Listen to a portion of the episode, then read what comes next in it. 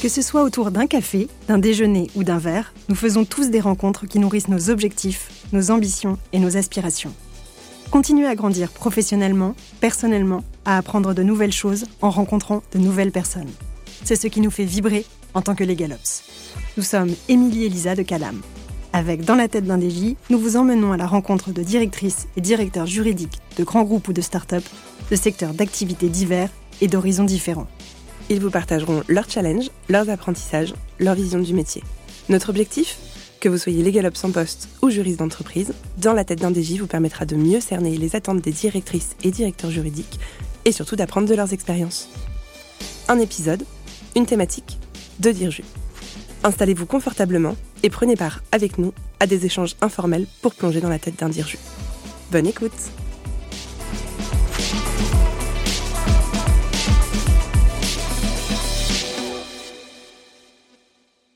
Alors, première question, et pas des moindres, à tous les deux. Pourquoi est-ce qu'on est venu vous chercher pour devenir directeur et directrice juridique de vos entreprises respectives?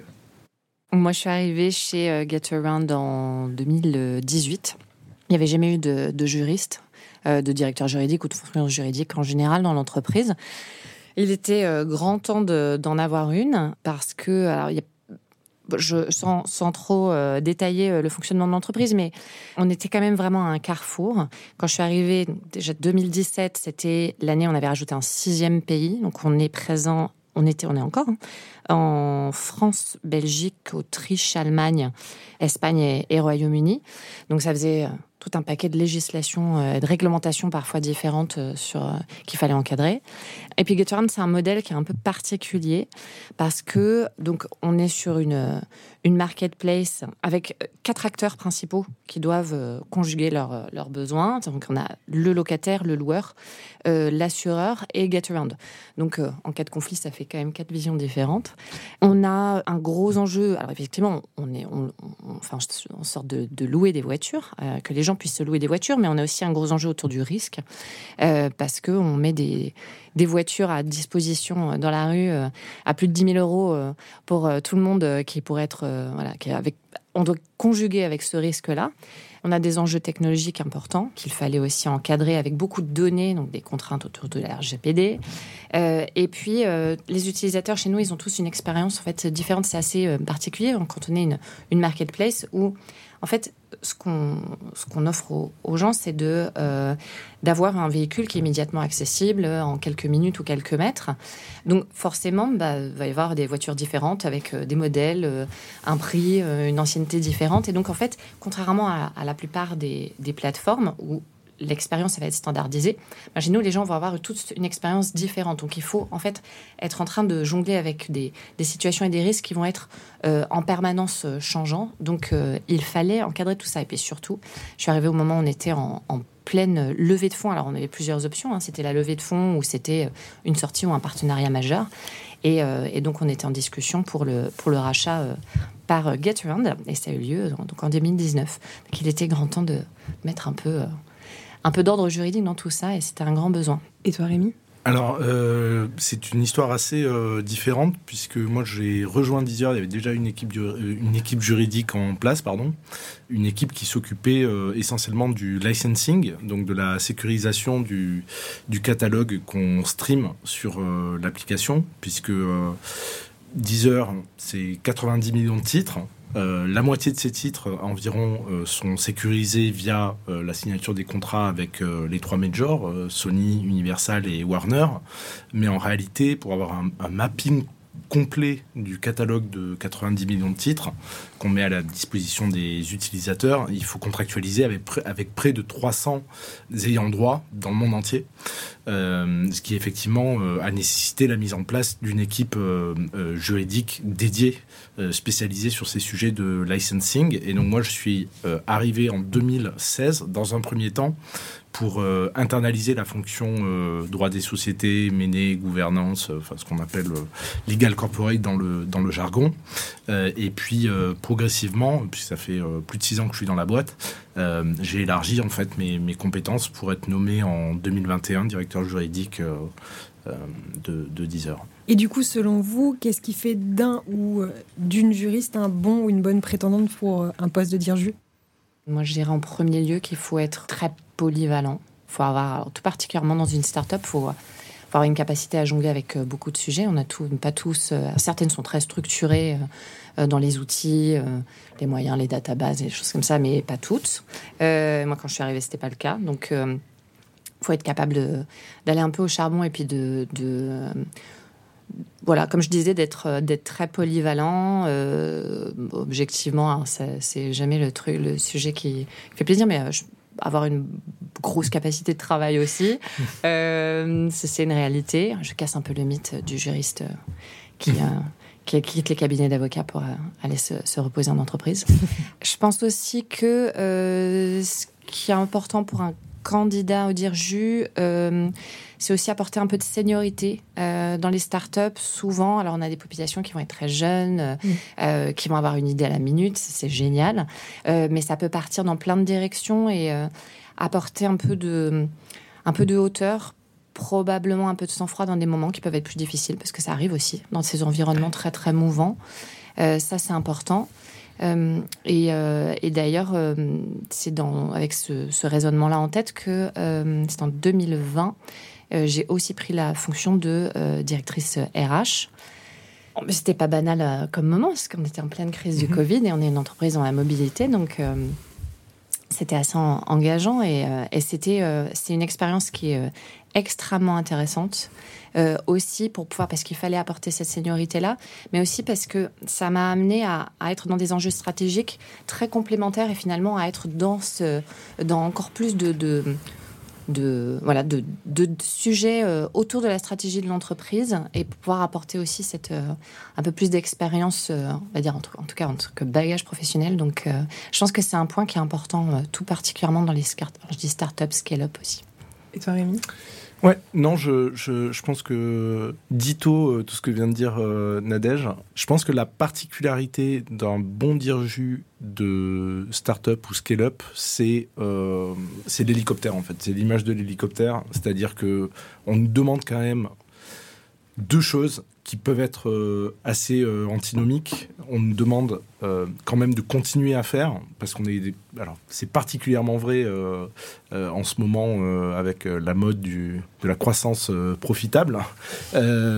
C'était peut-être un tout petit peu moins vrai encore jusqu'au début de, de l'année 2022, mais on est quand même dans un contexte où effectivement désormais, on nous demande vraiment euh, de continuer à être euh, opérationnel, de mettre les mains dans le, dans le cambouis c'est aussi une façon de, lead by example, hein, de, montrer aux équipes que nous aussi on, fait. On fait pas que euh, les aspects les plus sympas, mais aussi on nous demande effectivement d'être d'être stratège, d'avoir une vision pour l'équipe et également pour la pour la boîte d'une certaine façon.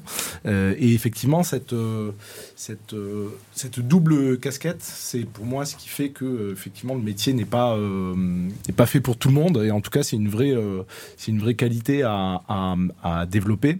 Et moi, à titre personnel, je trouve que c'est vraiment ce qui fait la richesse du, du, métier, de, de, pouvoir effectivement euh, développer à la fois sa vision stratégique, mais également de rester euh, proche du, du terrain. On parle beaucoup des 100 premiers jours euh, quand on prend un poste. Est-ce que vous vous souvenez de votre premier jour en tant que directeur ou directrice juridique? Alors, je ne rappelle pas euh, précisément euh, de ça, mais en revanche, le sentiment euh, que j'ai, puisque on a en commun avec Nadège d'être d'anciens avocats, le sentiment que j'ai, c'est le sentiment le même sentiment que celui d'un avocat éméné qui ouvre sa data room et qui découvre avec horreur ce qu'il va devoir digérer sur les prochaines semaines. Et en fait, il y a une vraie particularité au métier de, juriste ou de directeur juridique par rapport au métier euh, d'avocat, c'est euh, qu'en fait, notre, notre mandat n'a pas de début et n'a pas de fin. Euh, on peut littéralement travailler 24 heures sur 24, 7 jours mm. sur 7. Il y a une matière à faire. Y a du, surtout aujourd'hui, il y a du droit absolument partout. donc, je pense que ça, c'est une vraie particularité du métier de juriste par rapport au métier d'avocat. Un avocat, lui, euh, est tenu par les limites de son mandat et d'une certaine façon, ça peut être assez euh, rassurant. Et, donc, euh, la, même, la, même idée, effectivement, s'applique pour le directeur juridique, où je pense que pour une prise de poste, ça peut être assez effrayant, entre guillemets, de, de, de, de, voir effectivement toute cette matière. Donc je pense qu'il faut vraiment être très discipliné dans son approche quand on prend, quand on prend son poste, à pas ouvrir tous les, tous les sujets. moi, ce que j'avais en tête, c'était de faire un reverse audit. Euh, quand j'ai euh, quand j'ai pris mes fonctions. Donc vraiment de prendre le temps d'auditer la société, de, de, regarder quels sont les quels sont les sujets, quelles sont les zones de risque, etc. Et en pratique, euh, sur les 100 premiers jours, je pense que je me suis fait happer, euh, alors pas comme euh, Nadège, puisque Nadège, je comprends, a rejoint la société en plein milieu de son, de son, de son rachat par, par Getaround, mais, mais effectivement happé par le, par le quotidien. Et en réalité, je pense que c'est beaucoup plus intéressant bah, de découvrir les sujets au fur et à mesure qu'ils se présentent plutôt que de faire un reverse audit un peu euh, aride, théorique et déconnecté du, du, du, business. Euh, d'ailleurs, à cet égard, euh, une réflexion que je me faisais en, préparant ce podcast, c'était que précisément pour prendre ces fonctions, il n'y a rien de mieux en fait que de demander aux investisseurs qui, font des, rapports d'audit euh, euh, au fur et à mesure de leurs euh, différentes levées de fonds, de demander en fait d'avoir accès à ces rapports, puisque c'est vraiment la meilleure façon pour le directeur juridique de, s'emparer des, sujets, d'avoir une vision à 360 de la situation du juridique dans la société. Et moi, je regrette que ce soit pas quelque chose qu'on voit vraiment souvent, alors même que c'est dans l'intérêt de toutes les parties, y compris des investisseurs, que ces rapports soient, euh, soient mis à disposition de celui qui est le plus à même de les faire vivre, euh, et donc le, directeur juridique. Et toi, Nadège C'est exactement ce que disait, euh, disait Rémi. Moi, j'étais un peu catapultée en plein dans le rachat. et puis dans cette situation où il n'y avait pas eu de, de, fonction juridique avant, donc, mais c'était c'était un mal pour un bien d'avoir les deux les deux en même temps parce que il fallait rentrer dans tout ce que l'entreprise était, là, comprendre, euh, comprendre les process, l'existant, où étaient les risques, rentrer vraiment dans les métiers de chacun. C'est indispensable pour pouvoir faire la, due diligence, de pouvoir, euh, pour pouvoir négocier aussi ensuite et, rédiger tout le deal d'acquisition. Donc, ce travail-là qui a eu sous-jacent de, collecte de l'information euh, pour pouvoir prendre le poste finalement et monter la fonction juridique. Il était assez, mm. euh, c'était très, ça ressemblait beaucoup à ce qu'il fallait faire pour pouvoir monter le, le projet d'acquisition. Donc euh, moi, c'est 100 jours. Je m'étais dit dès le départ, avant même de savoir qu'on était vraiment dans déjà aussi avancé dans le projet d'acquisition, je m'étais dit pendant 100 jours, je ne fais rien, mais en fait, je n'aurais pas eu le choix et il fallait absolument que je ne fasse rien d'autre. Mais ça, c'est un élément important euh, en fait, on a vécu euh, sans vous euh, jusqu'à quand on, quand on crée la fonction. Faut vraiment pas hésiter à se dire, on a vécu avec 100 mois, 100 mois, sans cette fonction-là mhm. jusqu'ici, ils vont survivre pendant trois mois de plus. et il faut, faut pas hésiter. Moi, j'en avais parlé avec avec le président et j'avais dit faut, faut m'oublier. il avait soutenu et ça c'est important d'avoir le, le, soutien de la direction parce que parce qu'on vous attend. On a très très envie que vous rentriez dedans. Il y a quand même des sujets faut aussi euh, régulièrement, euh, c'est une façon de, de, rentrer, de comprendre les rouages, le fonctionnement de l'entreprise. Donc, faut rentrer, mais faut pas hésiter à, à laisser de côté. Après, euh, cette phase d'audit, moi, je la trouve euh, assez passionnante. On a, quand, on, quand on comprend comment l'entreprise est structurée, on va aller euh, aussi regarder bah, qu'est-ce qui existe, euh, est-ce que, que ça fonctionne, est-ce que c'est pas forcément adapté, est-ce que ça ne marche pas du tout, est-ce qu'il y a rien. Et en fait, après, on a déjà notre mapping. La due diligence fait le mapping pour tout ce qu'il y aura à construire après. Donc, c'est assez génial. Ça se fait. c'est, c'est facile. En tout cas, ce que tu dis, ça fait quand même le lien avec euh, tes phrases d'avant sur euh, il faut être patient, d'avoir du sang-froid, etc. Parce que je pense que quand on arrive dans le bain, euh, il y a de quoi être un peu effrayé, de se dire qu'est-ce que je fais là je, vais faire trois pas en arrière et. Oui, oui, non, mais c'est clair, il y a énormément de pression. Et sur, bon là, on, on parle d'IPO, mais en général, effectivement, c'est des postes où il peut y avoir des une bonne part de pression. Et quand on rajoute à ça en plus un projet qui est euh, aussi majeur, enfin, on va être très clair, c'est aussi des projets qui sont euh, là pour pouvoir lever des fonds euh, dans une entreprise qui en a besoin à ce moment-là. Donc, et, c'est et, ouais, c'est mm. critique et ça repose pour beaucoup sur vous. donc, ouais, c'est il faut, ça répond à la question d'avant, qu'est-ce qu'il faut pour être un directeur juridique? On n'a pas assez parlé de pression, mais, parce que, mais une, bonne capacité à absorber la pression, et ça c'est clair. Et du coup, après cette audit, votre arrivée, etc., quels sont les premiers chantiers que vous avez décidé de mener en tant que dirigeant? Oh bah, L'acquisition, pour le coup. Alors, bah, le premier jeu, il est venu à moi euh, sans que j'ai vraiment le choix. pas vraiment un choix. Même si je suis ravie quand je dis que c'est pas un choix. Et ça, c'était vraiment ça, le premier projet. Dans mon cas, le, ce chantier-là de, l'acquisition par, euh, par l'entreprise, il était assez particulier en plus, je pense, euh, parce que on était déjà, c'était, faut le dire, c'est, on a été une des plus grosses acquisitions dans la French Tech à l'époque. Euh, on a été acheté 300 euh, millions de dollars et euh, c'était c'était assez marquant à, ce moment-là. en plus, on peut avoir pas mal d'acquisitions qui sont importantes ou des entrées en bourse.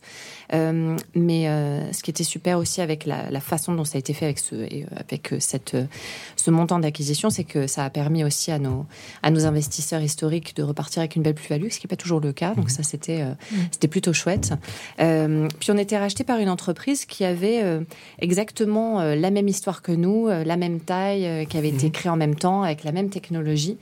Donc ça, ça, ça l'a aussi rendu assez particulier. et puis euh, il fallait euh, animer euh, tout ça avec plus de 150 salariés en Europe. donc un, très très beau chantier, premier chantier en arrivant, qui m'a bien occupé. Et, et je, rajoute quand même avec un acheteur américain, donc 9 mmh. heures de décalage horaire, parce qu'avec la Silicon Valley. Donc il fallait faire toutes ces négociations-là à moitié de nuit. et ça a fait six mois de négo assez intenses. Voilà. Joie. Exactement. Non, en ce qui me concerne, euh, c'est difficile de choisir euh, parce que effectivement, euh, on a on a tous en commun qu'on travaille en multitask, donc compliqué de choisir un chantier. Celui qui me vient à l'esprit, c'est le le, schéma d'intéressement des salariés au capital et du, et du management.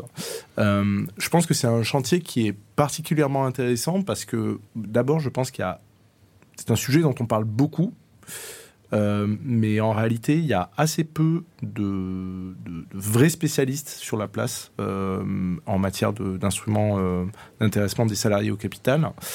Et, une fois qu'on a mis le droit de côté, il y a un vrai sujet pratique qui, à mon sens, n'est pas nécessairement totalement maîtrisé par les cabinets. C'est vraiment une pratique propre au directeur juridique et qu'on développe entre directeurs juridiques, euh, je pense, euh, euh, dans des forums comme, le, Fleet Network animé par, Pierre Landy et par Audrey Deléris, qui nous permet, entre directeurs juridiques, notamment de licorne, d'échanger sur des sujets aussi pratiques. Donc comment est-ce qu'on implémente un, plan d'intéressement des salariés au capital quand on est sur euh, du, du multijuridictionnel, puisque les, les instruments euh, ne fonctionnent pas nécessairement quand on est sur des bénéficiaires qui ne sont pas des bénéficiaires français.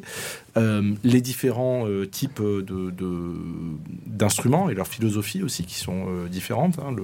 Une action gratuite n'a pas le, même mécanisme et le même incentive économique à nouveau qu'un stock option. Et puis il y a un troisième euh, volet qui est vraiment euh, extrêmement pratique, c'est euh, le trend ou la pratique désormais dans, nos sociétés, c'est d'attribuer du capital à 100% des salariés. Quand on est sur des sociétés qui ont 5, 600, 1000, 1200 salariés, ben, il y a un vrai sujet pratique de euh, euh, comment est-ce qu'on met en place la documentation. Et ça, je pense euh, très naturellement à un sujet qui pourrait être un sujet de, de LegalOps, en fait, puisqu'on est, c'est un sujet qui il y a quelques années concernait une population de 20, 30, 40 personnes et qui désormais concerne pour la plupart des sociétés de notre industrie 100% des salariés. Quoi. Oui, c'est une partie du knowledge management, mais du coup très interne par rapport au corporate. Du coup, quelle a été votre plus grande bataille ou votre plus gros combat en tant que DJ C'est un grand classique, hein, ce que je veux dire, mais c'est toujours euh, réussir à amener euh, la fonction juridique euh, à sa bonne place et sortir un peu du cliché, on en parle encore, mais ça reste une réalité, le cliché du juriste qui va énoncer la règle de droit et donc qui va amener un cadre et empêcher de faire, plutôt qu'être un facilitateur. Donc, ben, un combat, c'est de réussir à casser ça. Alors pour ça, faut faut créer des opportunités pour euh, montrer qu'on peut avoir une vision extrêmement pragmatique euh, de l'application du droit. Il faut être clair, le, le, directeur juridique, il va, euh, il va devoir être créatif au sein d'un cadre juridique. Et son but, c'est pas de, de, juste de poser ce cadre-là, mais c'est d'aller créer à l'intérieur. Sinon, il sert pas à grand chose. Ça sert, enfin, en tout cas, ça enlève beaucoup de l'intérêt d'internaliser la fonction. Donc, il faut aller créer des opportunités de moi, je dis de, lâcher. Euh, si le risque est faible, c'est pas grave. Il faut. Euh, en fait, on, est là pour euh, faire tourner une entreprise et faire de l'argent et, et pas faire du juridisme. Donc, après, c'est des opportunités qui se créent. Il faut aussi les mettre un peu en avant. quand on quand on lâche, faut expliquer pourquoi. Mais c'était pas grave. le risque était minime. Il faut. Il y, a quelque chose qu'on souvent on parle de, de risque faible. Mais il faut aussi pas oublier de se dire, est-ce que le, faut cumuler la notion de, d'importance du risque avec sa probabilité. Mhm. On voit aussi pas mal de juristes mhm. qui oublient de parler de la probabilité du risque. Euh, et puis de demander aux opérationnels, mais on pense qu'on va gagner combien avec ce, ce projet, cette idée? Parce que forcément, ça fait partie du, du risk assessment. Donc, euh, et ça, plus vous le faites et plus on voit que vous êtes dans cette optique-là, donc très, euh, très business mhm. partner, comme on dit, bah forcément, plus, plus ça va dans le bon sens, plus vous construisez et que vous êtes vraiment en fait un outil comme beaucoup d'autres fonctions. Donc, euh, donc ça, c'est un vrai chantier, euh, ça, je veux dire, un challenge. Donc business first, mais en balançant les risques. Exactement. Oui, et puis en allant inventer des solutions euh, aussi, en étant aussi créatif que possible. Ouais, et surtout, moi, je, réagis immédiatement sur ce que dit euh, Nadège, euh, qui parlait de, probabiliser euh, le, risque. Je, pense effectivement qu'il y, a un vrai bénéfice. Enfin, une des choses que j'ai vraiment découvertes chez, chez Deezer, c'est comment la fonction financière est complémentaire de la fonction juridique. et effectivement, on a eu fait euh, ce que euh, ce Nadège euh, suggère, à savoir bah, nous on arrive avec notre analyse juridique et puis en travaillant vraiment main dans la main avec avec la direction financière, bah, probabiliser vraiment euh, avec euh, des, financiers euh, le risque et vraiment le, le, quantifier. Et ça, je pense que c'est vraiment quelque chose que je trouve extrêmement intéressant. D'abord, les, les, financiers, souvent, sont extrêmement réceptifs à la matière juridique, puisque le raisonnement est quand même assez, assez proche. Et moi, c'est quelque chose que je que j'ai que, j'apprécie vraiment tout particulièrement chez, chez Deezer, la, le binôme euh, que, je, que je forme notamment avec le, directeur financier euh, adjoint, euh, Karl de Place. et, cette, cette, illustration ou cette, cette image de la, de la probabilisation en est un bon, un bon exemple. Je pensais aussi à, un deuxième sujet qui concerne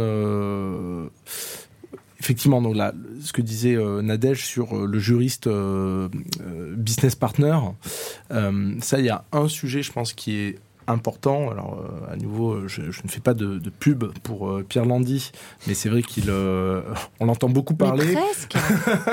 on l'entend, on l'entend, on, l'entend beaucoup, beaucoup parler. Il est très, il est très présent dans, dans, dans, la communauté. Et effectivement, c'est un de ses chevaux de bataille et, et à juste titre. la place du directeur juridique, du directeur juridique, pardon, au, au, Comex. Et, et, et, ce que dit Nadège savoir euh, bah, le juriste qui doit être euh, avant tout un business partner, qui ne doit pas être euh, un empêcheur de tourner en rond. Et, si je vais plus loin, un juriste stratège avec une vision, ça, ça s'acquiert nulle part ailleurs que au Comex. Et, effectivement, je, remercie Pierre de, de, nous, de, nous, de, nous, de nous pousser dans nos retranchements sur, sur ce, sur ce sujet-là qui, qui est vraiment essentiel en fait pour arriver à l'objectif que, que nous, que nous assigne Nadège, d'être des, des, juristes business partners. En fait, j'embrasse Pierre aussi. Je sens qu'il y a un truc autour du fait de, de, donner à Pierre sa juste place. Je l'aime beaucoup aussi. Mais c'est rigolo ce que tu dis sur la finance. Moi, je travaille euh, finalement assez peu avec euh, l'équipe euh, finance. Mais mon président, c'est un financier dans l'âme. Et je sais que, enfin, dans l'âme, non, dans, enfin, de, de profession. C'est à la base, c'est un financier. Et ça, c'est la question automatique. dès que j'arrive avec un, gros sujet, il me dit Mais c'est combien, c'est quoi le pourcentage de chance? Et alors, la question du pourcentage de chance, tout le temps. Elle est tout le temps là. Et c'est en fait la meilleure question possible. Bon, hmm. de temps en temps, on peine un peu. Hein. Je, pourcentage là, comme ça à la volée. Euh, mais, euh, mais c'est histoire de dire, attends, on parle de 20, on parle de 60, on parle de 90. Euh, et ça, ça, en fait, il faudrait le mettre dans tous les manuels, en fait. Mm, mm. Est-ce que ça te rappelle l'époque où tu étais avocaté ou des directions juridiques te demandaient le pourcentage de... J'ai pas dans alors, alors non, parce que j'ai pas rebondi, j'étais CPI. Euh, donc moi, je viens des, des marques euh, dessins et modèles, donc je ne suis pas passé le barreau. J'étais en cabinet, mais en tant que CPI. Et non, mais non, justement, c'est compliqué euh, de demander à un avocat. Mais c'est pas son boulot, c'est pas son eh travail. côté direction juridique, moi, je l'ai fait des dizaines et des dizaines de, fois. De demander à un avocat quel est le pourcentage, et il répondait facilement. Non, avec ah bah voilà. mais néanmoins, ils avaient l'obligation de répondre. Mais parce bien sûr. Du point de vue contrôle de gestion, nous, on avait des reporting à faire en interne qui nécessitaient d'avoir mm une vision et il fallait qu'il s'engage même euh, très largement sur une fourchette ou un râteau. Mais oui, d'accord, mais par contre, le euh, pourcentage de chance de gagner, de perdre, de oui, on est bien, on n'est pas bien. Eu égard à la jurisprudence en vigueur. très normande. Ouais, c'est ça. Bon, mais euh, oui, mais c'est aussi, on va penser qu'on fait, du, du, du bashing des, avocats qui euh, apportent aussi euh, sur mille sujets des technicités que, dont on a absolument besoin. Et donc, je, suis aussi très admirative du métier. C'est juste que le, risque n'est pas le même. On n'est pas là pour la même fonction. Et je peux comprendre aussi que il y a des risques euh, sur lesquels ils ne souhaitent pas euh, s'exprimer. Ah, mais bien sûr. Non, non, en réalité, c'est très inconfortable comme position, mais tout comme pour toi, ça doit être aussi très inconfortable de réussir à mesurer avec certitude le pourcentage de chances que le risque se produise. Ah oui, oui, clairement. c'est clair. Je, voulais plus souligner le fait qu'on était dans le même bateau de ce point de vue. Je comprends. Euh, Jean-Noël Barrot et le gouvernement ont, posé euh, un objectif auprès de l'écosystème de la French Tech de 10 mm. licornes qui feraient une IPO euh, d'ici 2025. c'est bientôt et c'est un objectif assez précis et chiffré. Vous, vos deux IPO ont lieu avec 5 mois d'écart dans deux bourses différentes, à Paris pour Deezer et à, New York pour Get Around, avec tous les deux la forme d'un SPAC. Est-ce que Rémi, peux-tu nous faire un petit cours de, de et nous raconter ce a un SPAC et une IPO euh, Merci pour cette question. Nadège, tu es sûr euh, non, je te euh, passe Alors, je vais vous faire la version courte. Donc, l'introduction en, bourse, en deux mots, c'est l'opération qui, qui, permet à une société, ou, ou, dans le cadre de laquelle une société va coter pour la première fois les actions qui composent son capital sur une bourse de valeur.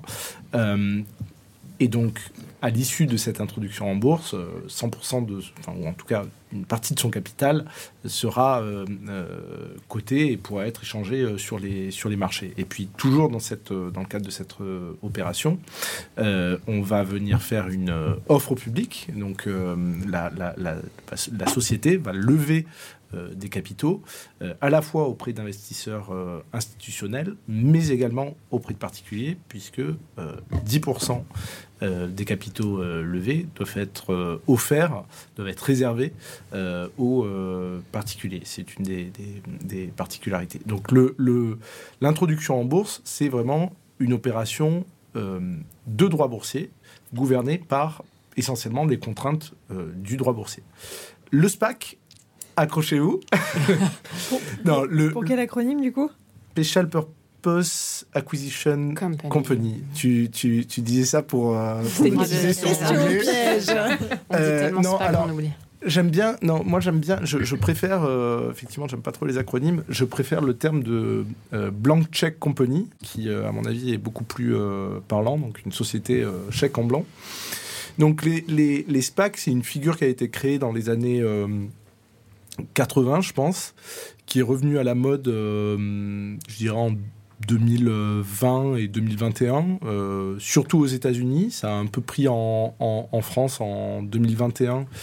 Et puis, de manière générale, le marché s'est retourné pour, pour, plein de, de, raisons. Et donc, le mécanisme de, du SPAC est le suivant.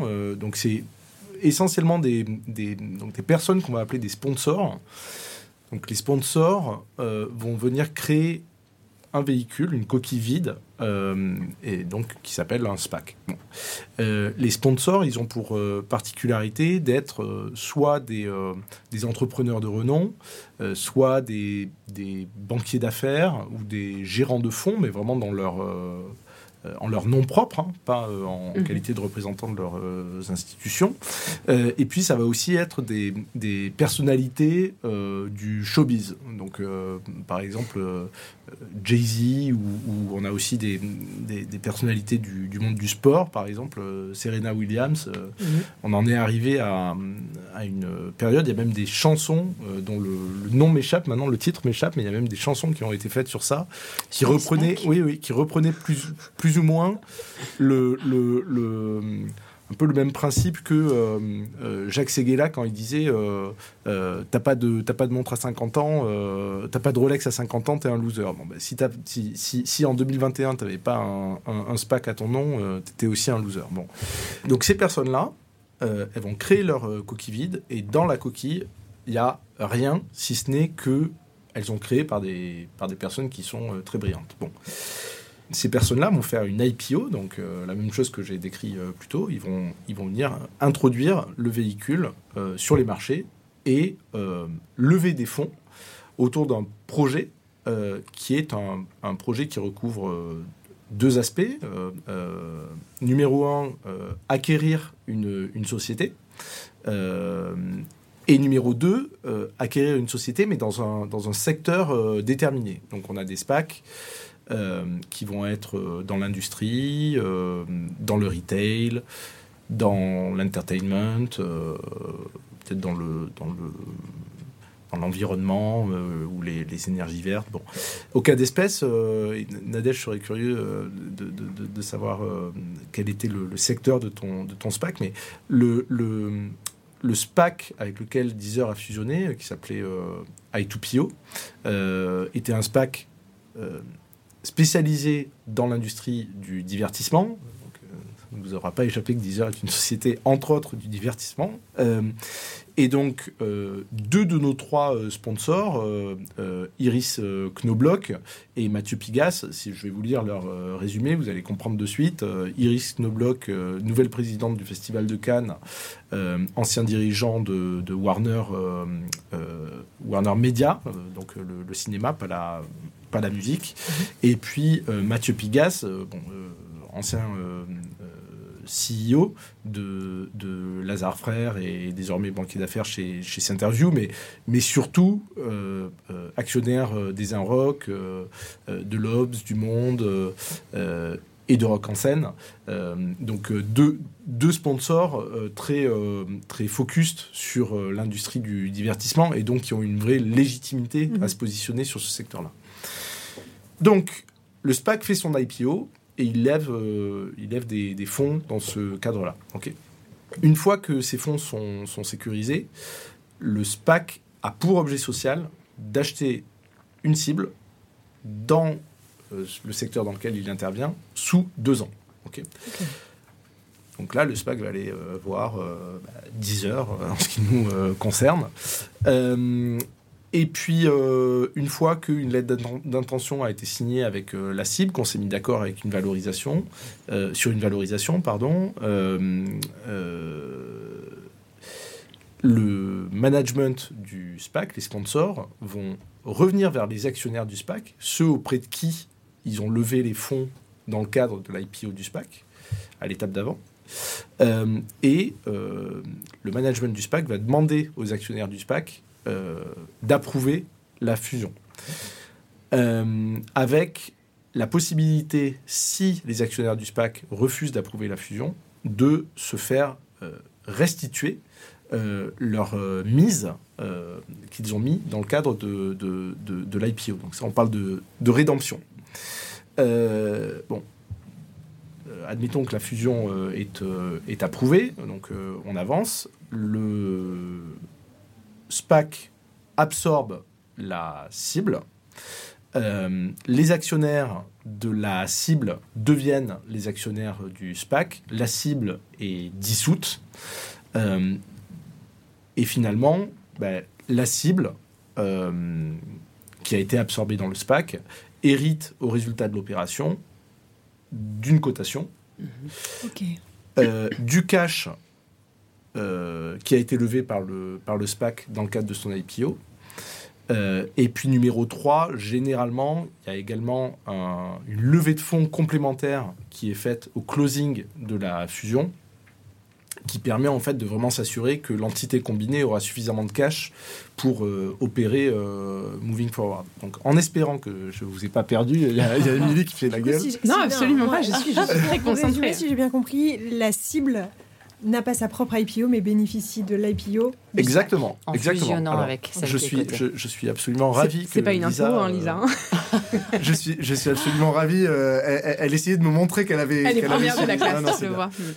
Euh, non, ce qui est intéressant, c'est que du coup, je vous disais, IPO, c'est vraiment un process de droit boursier, gouverné mm. principalement par le droit boursier.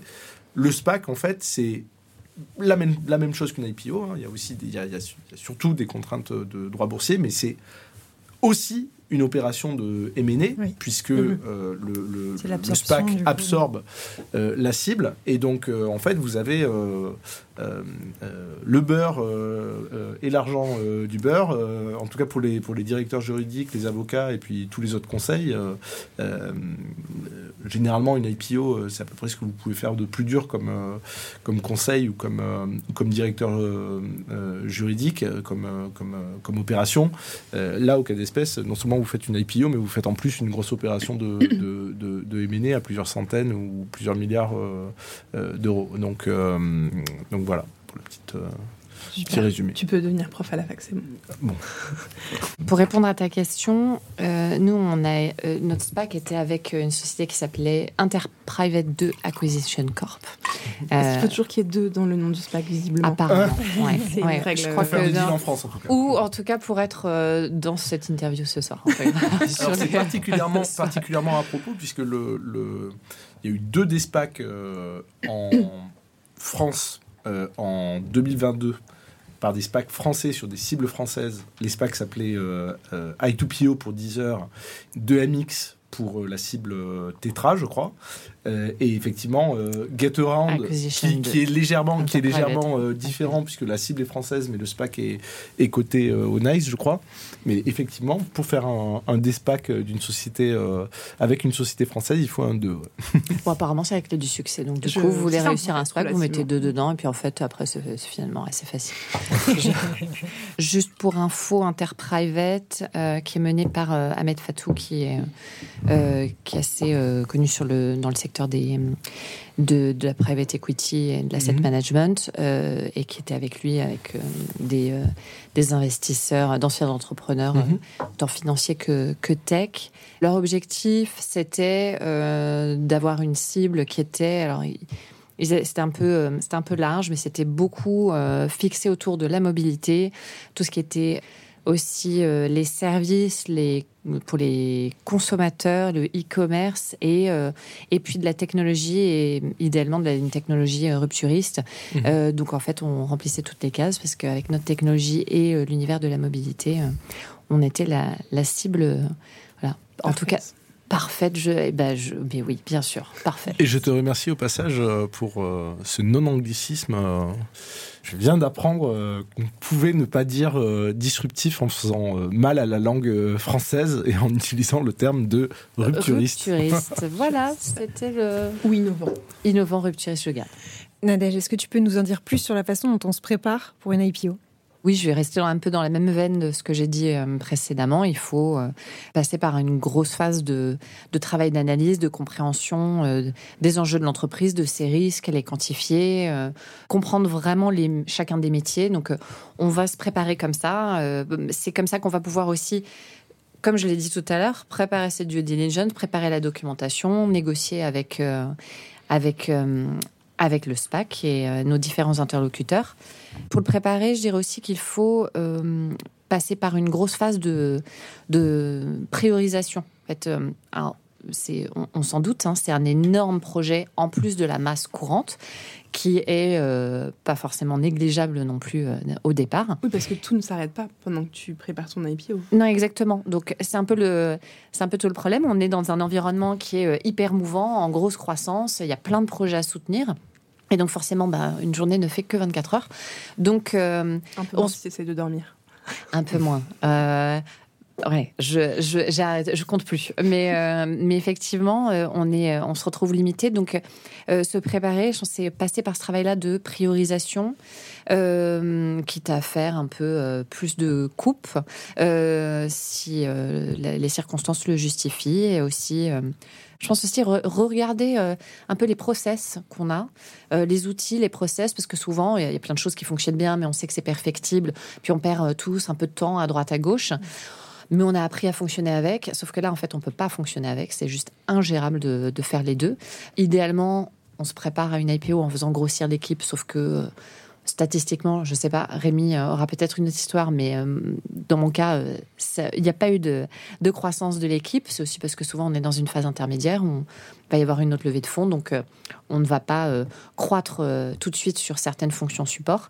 et donc, faut un peu perdre du temps pour en gagner. Faut oser passer par cette étape-là, de se dire bon bah ça fonctionne, mais c'était pas idéal on arrête, où est-ce qu'on peut trouver du temps et en gagner? Et souvent, euh, on est un peu, euh, un peu réfractaire à faire ça euh, quand le deal se lance, parce que là, c'est tout fait, tout flamme, mais, mais il faut absolument le faire. C'est comme ça qu'on se prépare, je pense. en plus, effectivement, hein, au fait d'être... on est accompagné par des équipes en externe, mais, mais en interne, ça, c'est ce que je dirais.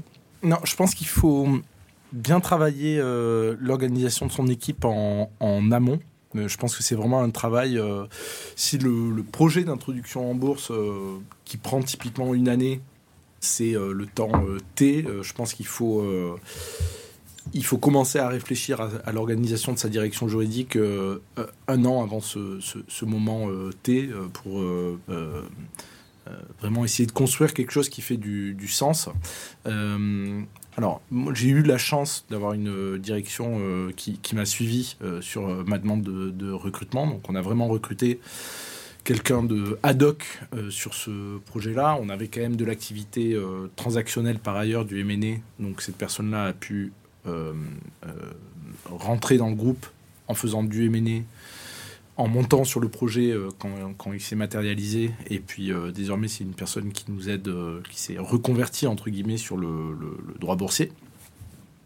Mais c'est important de faire ce recrutement en fait en amont parce que le travail de la direction juridique dans le cadre d'une IPO, c'est notamment du travail de coordination euh, avec les différentes euh, parties prenantes, euh, que ce soit en interne, les différents départements, notamment pour construire le prospectus ou aller chercher de l'information auprès du produit, auprès des RH, auprès de la finance, entre autres.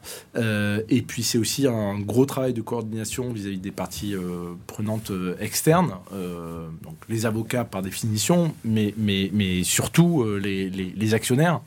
Et, et, et, en fait, donc, il est absolument essentiel que le recrutement que vous faites en amont d'une introduction en bourse euh, soit fait suffisamment en avant pour que cette personne crée des, des, des, liens de, de confiance euh, forts avec euh, ces parties prenantes-là, internes mmh. et externes.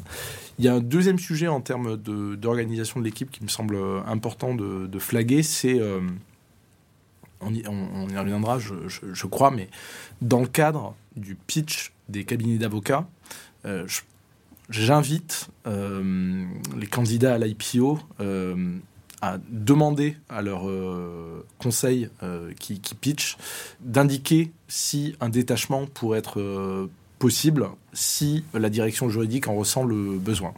Euh, c'est pas quelque chose que vous avez envie de, de, faire en dernière minute et surtout si vous incluez cette option là dans votre pitch, bah, vous pouvez peut-être avoir des, conditions meilleur que si vous le faites en, dernière euh, minute. puis ça permet peut-être aussi au cabinet de, de s'organiser euh, en, en, fonction. Il y a un dernier aspect pour euh, la préparation de, de l'IPO. moi, je pense que l'introduction en bourse, il faut vraiment pas la voir comme une, euh, comme une contrainte, comme un, moment euh, pénible à passer. Euh, c'est au contraire vraiment une opportunité absolument formidable pour le directeur juridique de se, de se positionner dans la boîte au moment de l'introduction en bourse et surtout d'ancrer son positionnement pour les années à venir, une fois que la société sera, sera cotée. Donc pareil, dans le cadre de cette préparation, si le directeur juridique doit avoir un, positionnement euh, stratégique euh, dans l'opération, ben il faut, c'est Nadège qui en parlait plus tôt, il faut... Euh, les actionnaires vont vouloir parler au directeur juridique. Ils voudront pas avoir autre chose ou, une autre, un autre membre de la direction juridique, désolé, euh, euh, que le directeur euh, juridique. Et par ailleurs, comme le disait Nadège, il y a le, run de la direction à, à, animer. donc ça, c'est quelque chose qu'il faut anticiper. Et pour moi, il n'y a pas de meilleur moment que une préparation d'IPO pour nommer un député de GC si c'est une ressource que vous avez euh, en interne et qui vous euh, soulagera. C'est aussi une façon de, promouvoir euh, les, talents en interne. Donc voilà pour ce, pour ce, pour ce sujet-là. Mm. Moi, je voulais rebondir, Nadège, sur ce que tu disais sur les process, sur l'organisation. ce qu'on constate beaucoup en termes de legal operation chez Calam, c'est qu'effectivement, les entreprises qui sont en train de préparer une IPO, la direction juridique, et comme tu le disais, Rémi, euh, devient vraiment un interlocuteur très privilégié des investisseurs mmh. et des actionnaires euh, potentiels et des actionnaires plus tard.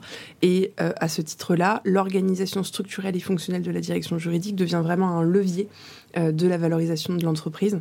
Et puisque avec l'IPO, il va y avoir forcément de fait, une, en tout cas on l'espère, une croissance du business, il faut qu'on ait une robustesse incroyable de la direction juridique à l'instant T pour qu'on anticipe, qu'elle puisse supporter un business qui va avoir une croissance exponentielle. Et donc, c'est d'où l'importance d'avoir des workflows qui soient bien mis en place, une organisation structurelle et efficace, et également une organisation contractuelle un peu robuste. Donc, je suppose qu'on ne peut pas se lancer dans une APO si on n'a pas d'organisation contractuelle, des process qui soient écrits, euh, standardisés. Vous, avez eu cette même euh, expérience-là vous, l'aviez, vous, ou alors vous l'avez pas eu et vous le regrettez? Non, non. Euh, enfin, moi, je l'avais.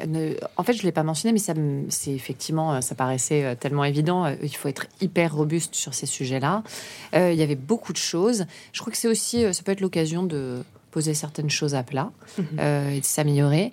Après, c'est des deals qui sont longs. Hein.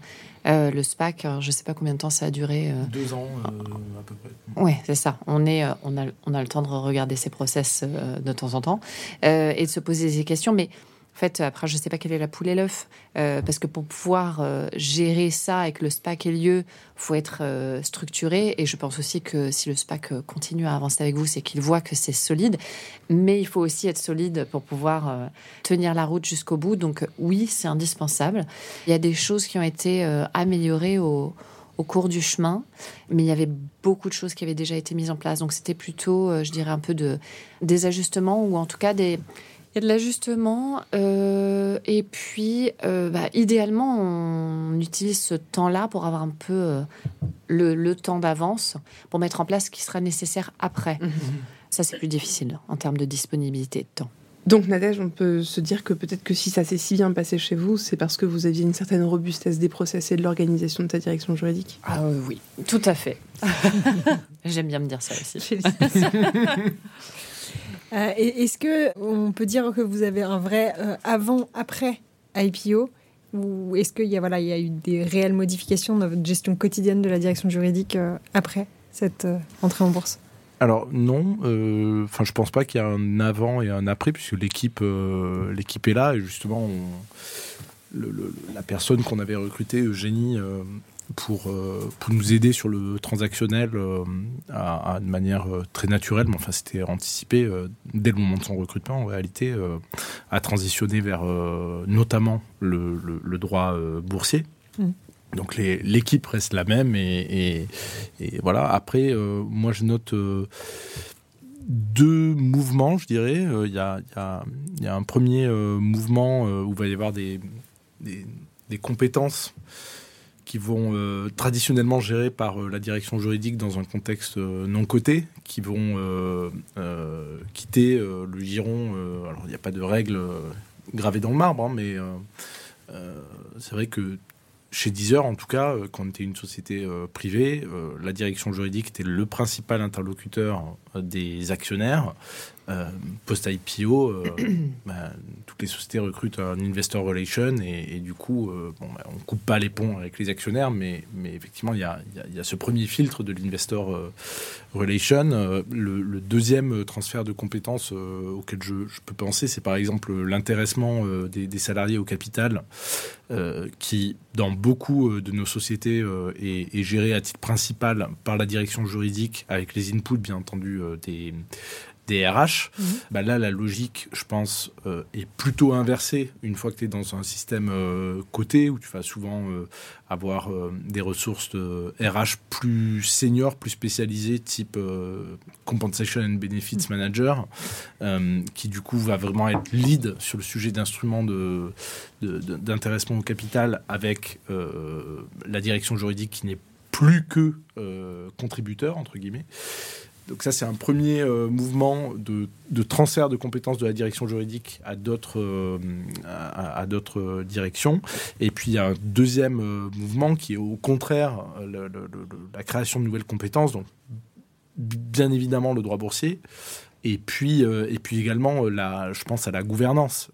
même dans les, dans les sociétés, les licornes les plus sophistiquées, je pense à celles avec des, actionnaires anglo-saxons de renom, qui ont des gouvernances euh, sophistiquées.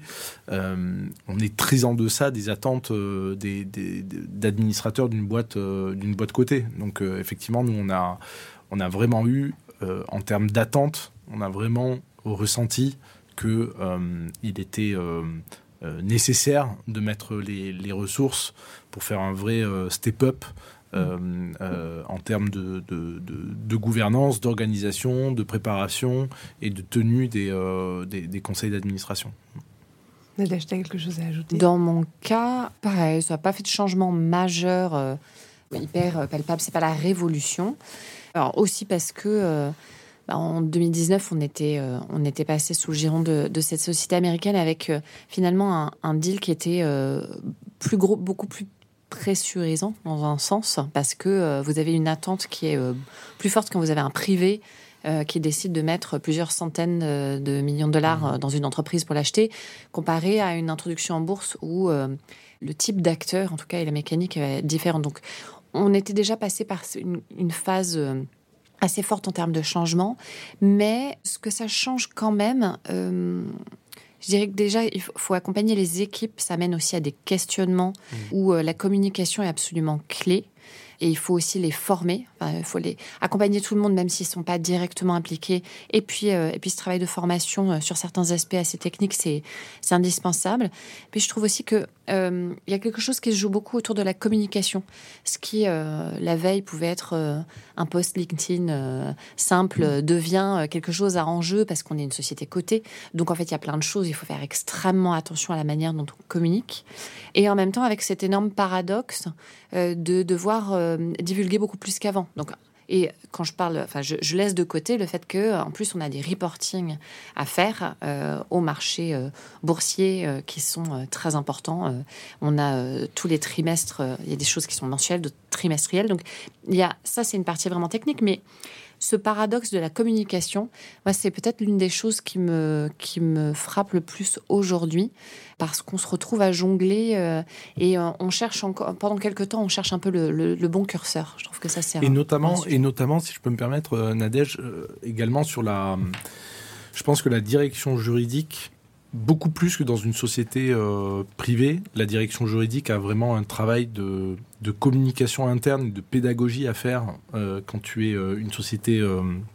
une fois que tu es une société cotée, je pense, notamment à la réglementation boursière en matière de, de délit d'initié où euh, effectivement il y a beaucoup de, communication et de pédagogie euh, au niveau euh, global au sein de la société et puis également sur des forums plus restreints, donc de la formation au board, de la formation au COMEX et puis de la formation un peu tailor-made selon les, populations à qui qui on, va effectivement dispenser ces, ces formations. Et puis c'est vrai que de manière générale, une fois coté, il y a beaucoup de sujets qui vont devenir euh, sur lesquels on va devoir être plus bulletproof. Donc, par exemple, je pense à la, compliance, euh, où euh, effectivement, on va attendre de nous d'être beaucoup plus proactif, de prendre beaucoup plus la parole en interne.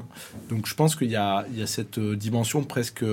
La direction juridique prend vraiment une dimension presque institutionnelle une fois que la société est cotée, beaucoup plus que quand on est dans une société privée où en plus quand la société est privée, finalement, la direction juridique elle est avant tout en support du business et de la création euh, du, résultat. Quoi. Euh, une fois qu'on est coté, euh, l'idée c'est vraiment, faut aussi être là pour, de manière extrêmement visible, être présent et montrer qu'effectivement la société euh, est, best in class sur les sujets euh, euh, réglementaires et de, compliance interne. Mm. Mais tu peux avoir aussi un impact selon qui t'a racheté, avec qui tu, avec qui tu t'es spacké. c'est un peu le. Alors depuis 2019, on était déjà avec des Anglo-Saxons, donc on est resté avec eux. Mais ça, ça peut être aussi une bascule supplémentaire quand le SPAC a lieu avec avec des Anglo-Saxons qui vont avoir une, euh, une appréhension du risque et de la communication qui est aussi euh, pas toujours la même que celle des Européens ou des Français. Mhm. Ça peut jouer aussi. Alors, dernière partie de l'épisode et dernière question pour vous, Rémi C'est le moment de passer au DJ à DJ. DJ à DJ, qu'est-ce que c'est? Eh bien, comme Catherine Sellac, avec dos à dos, on a voulu créer notre propre DJ à DJ. Vous avez chacun préparé trois questions à vous poser du tac au tac. C'est à vous. Bon, Rémi, c'est quoi ton plus beau souvenir de cette période? Écoute, euh, la cérémonie de la cloche, je n'étais pas à Euronext de manière tout à fait volontaire, puisque le 5 juillet, c'est l'anniversaire de mon fils. Et donc, euh, je pense que c'était une euh, période, les deux dernières années, qui ont été extrêmement intenses sur le plan pro et perso. Et je suis vraiment très content de ne pas avoir transigé sur, euh, sur ce point-là. À vrai dire, on m'a beaucoup. Euh, je suis pas sûr que ça a été compris par euh, tous les stakeholders en interne, parce que c'est vrai qu'il y avait beaucoup d'investissements et que c'était un peu la, réalisation de, de, beaucoup de choses, cette cérémonie de, de, la cloche en présence de, de Bruno Le Maire notamment. Mais effectivement, pour moi, c'était absolument essentiel que, que d'être aux côtés de mon fils pour son anniversaire et je suis vraiment content de, ne pas avoir transigé sur cet événement-là. Et en revanche, d'avoir euh, effectivement vécu euh, la cérémonie de la cloche euh, depuis, depuis le lieu où, mon fils a, souhaité, a, fêté son anniversaire. Je comprends. Eh ben, je te retourne la question, du coup, ton meilleur moment bah, Ce serait pareil, c'est le jour de, de la cérémonie d'entrée en bourse. Alors, la cloche, pour ceux qui se demandent, on sonne une cloche quand on entre en bourse. Mmh. Et c'était à New York, et c'était avec le dirigeant de Get Around en Europe et avec toute l'équipe de direction américaine. Et c'est un moment qui est assez incroyable. Alors, les Américains savent faire ça euh, vraiment très, très bien. On était sur l'estrade et puis euh, on est au-dessus de la salle euh, des ventes. on signe le Wall of Fame. Enfin, c'est assez incroyable comme moment. Mm. Donc, ça restera bien gravé dans ma mémoire. Quel conseil tu donnerais à un juriste qui veut devenir directeur juridique? Nos métiers sont tellement riche que pour moi c'est compliqué de te, répondre par euh, un conseil. Il y a, un aspect sur lequel euh, moi j'attirerai l'attention ou, le, ou, le, focus, c'est euh, l'intégrité. Et si je raisonne par analogie avec, avec un, avocat, les juristes au sens le plus générique du terme, donc juristes, avocats, magistrats, on, a vraiment l'éthique ancré au plus profond de, nos études. On a par définition euh, la, déontologie euh, euh, pour, pour les avocats, mais pour moi, la particularité, la différence entre un juriste et un avocat, c'est que un juriste contrairement à l'avocat qui, lui, est systématiquement placé à l'extérieur de l'organisation qu'il conseille, un, juriste peut être beaucoup plus euh, facilement, entre guillemets, ou en tout cas peut se retrouver dans des situations de parti pris ou de conflit d'intérêts. Et effectivement, la recommandation que je formulerai, c'est de ne jamais transiger avec euh, son intégrité et de vraiment placer l'intégrité euh, au cœur absolument fondamental de ses valeurs professionnelles. Moi, je voudrais te demander quelles sont les particularités d'une euh, IPO euh, aux US par rapport à une IPO en France? Bonne question. C'est fondamentalement la même chose. Hein. Les, grands principes vont être les mêmes. Les grandes étapes euh, et le déroulé avec des échanges de documents, différents jeux de balles avec l'autorité. Mais essentiellement, la différence avec New York, c'est que dès le premier round d'échange de, de, documents, il est public. On est sur une vigilance euh, accrue, dire, mhm.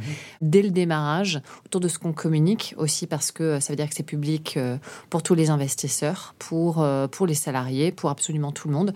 Donc ça rajoute un enjeu un peu particulier mhm. et une forme de, va dire presque de tension dès le démarrage du, du projet. très clair. Et Rémi, quelles recommandations tu ferais par rapport au choix d'avocats, des avocats qui accompagnent l'entreprise dans le cadre de l'IPO ouais.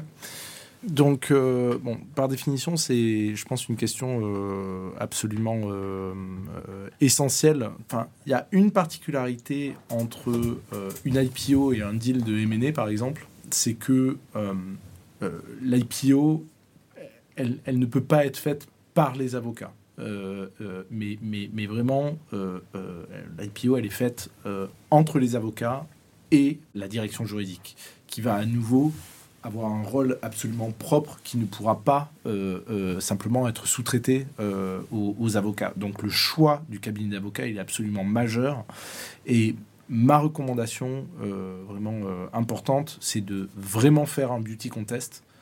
Même si on connaît son cabinet d'avocats, faire un beauty contest, ne serait-ce que pour vous forcer à déterminer quelles sont, vos attentes par rapport à votre choix de, conseil. Ça va vous permettre de faire une, scorecard, de d'ailleurs euh, voir ce que les autres cabinets euh, euh, vont, proposer. et finalement, même si vous gardez le cabinet que vous pensiez, auquel vous pensiez in the first place, j'allais dire, ben, au moins ça aura nourri votre, votre, votre, votre réflexion. Après, il y a vraiment des questions de, personnes. Euh, un cabinet d'avocats, euh, il y a plusieurs euh, niveaux de seniorité. L'associé, le collaborateur junior et puis probablement des, strates plus intermédiaires. et finalement, le dossier d'introduction en bourse, il va souvent être piloté par quelqu'un qui n'est pas euh, euh, associé, la personne qui va vraiment être l'avocat pivot en fait euh, dans le cadre de, l'opération et qui va être l'alter ego du directeur juridique au sein du cabinet d'avocats. Cette relation-là, elle va être absolument,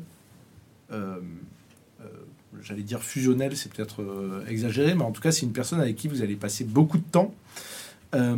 et donc, dans ce cadre-là, je pense qu'il est important qu'il y ait un vrai fit de personnalité entre l'avocat euh, et euh, la personne qui est destinée au sein du cabinet d'avocat à jouer ce rôle d'avocat pivot.